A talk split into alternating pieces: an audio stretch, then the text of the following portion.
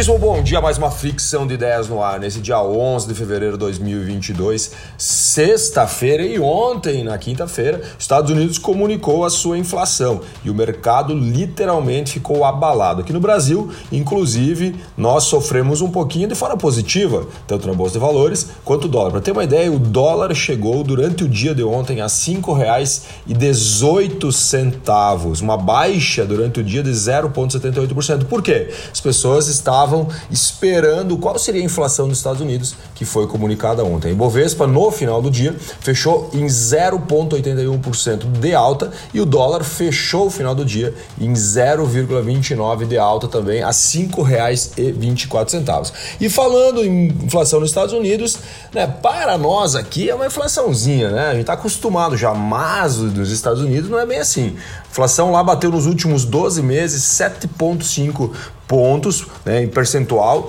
maior dos últimos 40 anos. Só que o problema não é só ter batido 7,5% e ser o maior de 40 anos. O grande problema é que a pressão né, sobre os preços continua. Esse aumento é o maior desde 82. E muito, o que aconteceu no meio desse jogo aí, Alexandre? O governo federal dos Estados Unidos, lembra que eles jogaram muita grana no mercado, muito dinheiro mesmo. E a galera começou a ficar em casa, a galera não quis ir trabalhar, a mão de obra ficou escassa, começou os produtos ficarem escassos também, porque a galera estava cheia de dinheiro em casa dormindo, e eles iam lá, compravam mais coisas, quanto mais eles compravam, mais a inflação foi subindo. Outro ponto é o que? Juros extremamente baixos, fazendo com que as pessoas vão lá e compram mais.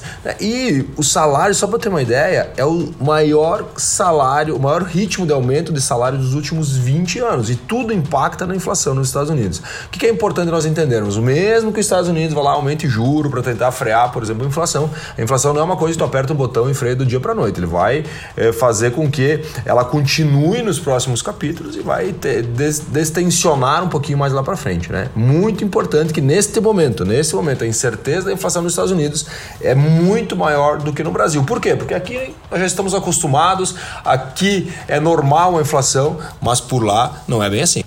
E por sua vez, aqui no Brasil, os serviços surpreendem. A taxa de crescimento bateu o recorde no mês de dezembro, muito acima do esperado pelo mercado. O mês de dezembro avançou 1,4% serviço sobre o mês de novembro. 2022, lembrando que 2022 não será como 2021, não há uma tendência de um crescimento tão avantajado como aconteceu em 2021, até porque em 2020 nós tivemos um recuo. Em 2021 agora nós finalizamos dezembro com um crescimento de 10,9% nos serviços no Brasil e em 2020 nós tínhamos recuado 7,8%. Só pegar um exemplo aqui para você entender: serviço de hospedagem, salão de beleza beleza, academia, serviços privados, educação, um conglomerado de alguns serviços, eles tiveram queda em 2020 de 35,6%. E agora em 2021, um avanço de 18,2%. É muito importante nós entendermos que nós estamos avançando tão rápido, talvez batendo o recorde dos últimos anos, muito porque a gente recuou muito lá em 2020, tá? É importante nós olharmos agora, como eu falo desde o ano passado, principalmente o primeiro trimestre desse ano, para entender como será né, o movimento das economias. Uh, turismo, vamos lá agora falar do turismo um pouquinho. O turismo deixou de faturar 214 bilhões de reais em 2021, muito por causa da pandemia, insegurança, medo, mudança de forma de consumir as coisas. A perda acumulada desde o início da pandemia já soma 473 bilhões de reais. Em 2021 a gente conseguiu sim subir 21,1% comparado com 2020. Só que em 2020 nós perdemos teremos 36,7%. Em 2022, há uma projeção de um crescimento muito modesto comparado com tudo que nós perdemos em 2020. Em 2022, nós devemos crescer apenas 1,7%, pelo menos essa é a projeção do mercado. É importante nós acompanharmos o turismo, por quê? Porque ele dita muito como as pessoas estão pensando sobre o consumo. Quando eu reduzo o investimento em turismo, as pessoas elas tendem a ter um processo migratório de gastar esse dinheiro em outras coisas. E aí o grande segredo é você perguntar: será que ele pode gastar com o meu negócio? Será que o meu negócio é substituto do turismo? Como é que a pessoa está consumindo turismo? Que antes eu poderia viajar para os Estados Unidos, hoje eu posso estar ficando no Brasil.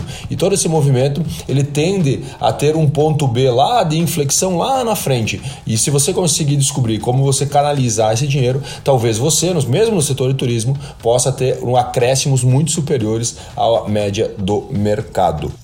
E muitas pessoas estão esperando a PEC dos combustíveis, mas o Senado está deixando a PEC dos combustíveis de lado. Primeiro que a PEC dos combustíveis literalmente está preocupando a equipe econômica, porque pode trazer um rombo fiscal e o risco ele aumenta muito fazendo com que muito uh, dinheiro saia do Brasil, principalmente do cara lá dos States, né? Então o cara não vai deixar o dinheiro num país que talvez não vá pagar suas contas. Quando a PEC dos precatórios está sendo proposta pelo governo, se ela entrasse em vigor, a redução da arrecadação não tem almoço grátis, né? Reduziu a arrecadação, quem paga a conta.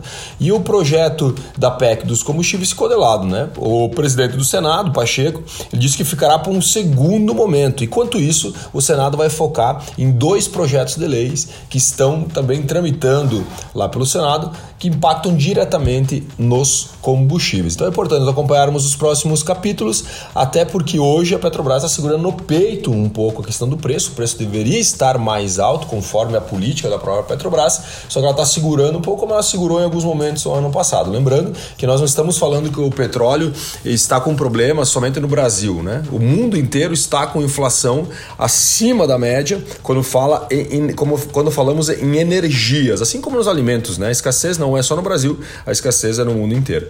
E falando um pouquinho em Brasil e falando em mundo, olha só uh, como que os equipamentos para energia solar estão literalmente em alta, um crescimento é, espantoso o crescimento dessa energia renovável. O Brasil hoje tem muito potencial, é o, é o país com melhor insolação do mundo, então nós podemos ainda nadar de braçada nesse oceano azul. O Brasil corresponde neste momento a 5,6% da demanda mundial de equipamentos solares, isso foi uma projeção de 2021 e 35% hoje aqui no Brasil nós temos 35% de custo de importação, 16% de custo de frete internacional e nós tivemos um crescimento de 104% na importação de módulos para energia solar. É, olhando para 2020/21. Então, é um mercado que a gente tem que olhar com carinho. Mercado de energias vai faltar. Ontem eu falei sobre isso, inclusive, quando a Europa comunica que ela vai precisar 11% a mais de energia somente para os carros elétricos. Ou seja, cara, aqui no Brasil não vai ser diferente. A gente vai precisar de energia para as coisas que nós estamos fazendo. Não estamos falando só do carro elétrico, estamos falando da automação das coisas, da modernização de fábricas, de nós termos mais equipamentos em casa. Observe na sua casa. Muitas vezes no, no, no passado nós tínhamos ventilador, hoje nós temos ar-condicionado, consome muito mais energia, nós temos mais equipamentos e tudo isso demanda energia.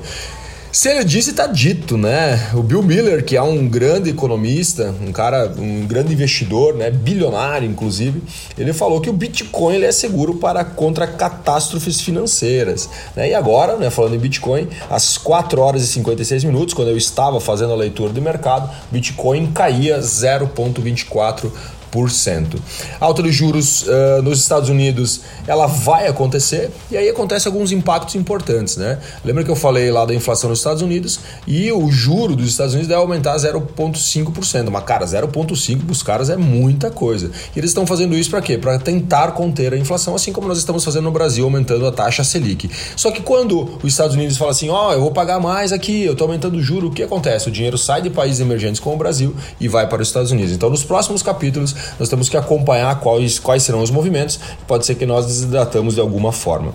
No Brasil também, o valor do aluguel, o valor do aluguel dobra em relação à inflação. Lembra que a, a Fundação Getúlio Vargas está lançando um novo indicador, que é o IVAR. Esse indicador é, é focado somente em aluguéis e ele teve um crescimento agora no mês de janeiro de 1,86%. E Alexandre, será que isso vai ser o fim da indexação de contratos aluguéis pelo IGPM? Eu acredito que sim. O IVAR é muito mais justo para os contratos de aluguel. Mas olha só, o IVAR dobrou né, o valor da inflação no mês de janeiro. É muito importante nós entendermos o porquê e também olharmos estado por estado, região por região. É, ele está impactando muito mais em algumas regiões, principalmente ali no sudeste, centro-oeste, e um pouco menos em algumas regiões, inclusive menos aqui no sul do Brasil. Vamos falar agora sobre o futuro. O metaverso ele está sendo usado para fazer entrevistas em algumas empresas. A companhia de estágios, que é a maior empresa hoje que faz gestão de contratação e recrutamento de estagiários, acaba de conduzir uma das primeiras entrevistas no Metaverso, uma iniciativa em parceria junto com a Scania, e ele está entrevistando a galerinha lá no ambiente virtual, todo aquele Paranauê que a gente falou tantas vezes já.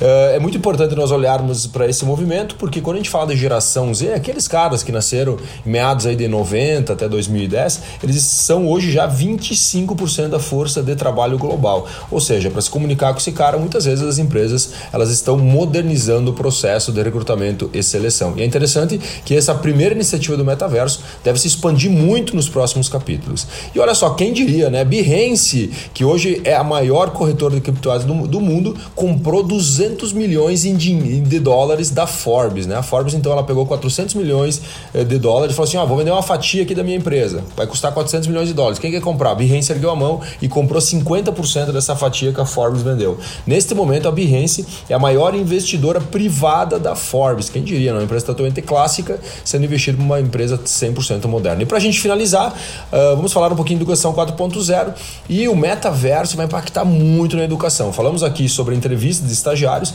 mas a educação também vai ser muito impactada pelo metaverso. Estima-se que o setor vai movimentar em torno de 800 bilhões de dólares até 2024 somente para modernizar a educação. Então, com certeza, nós precisamos olhar com um pouco mais de carinho. Um abraço, até segunda-feira. Valeu!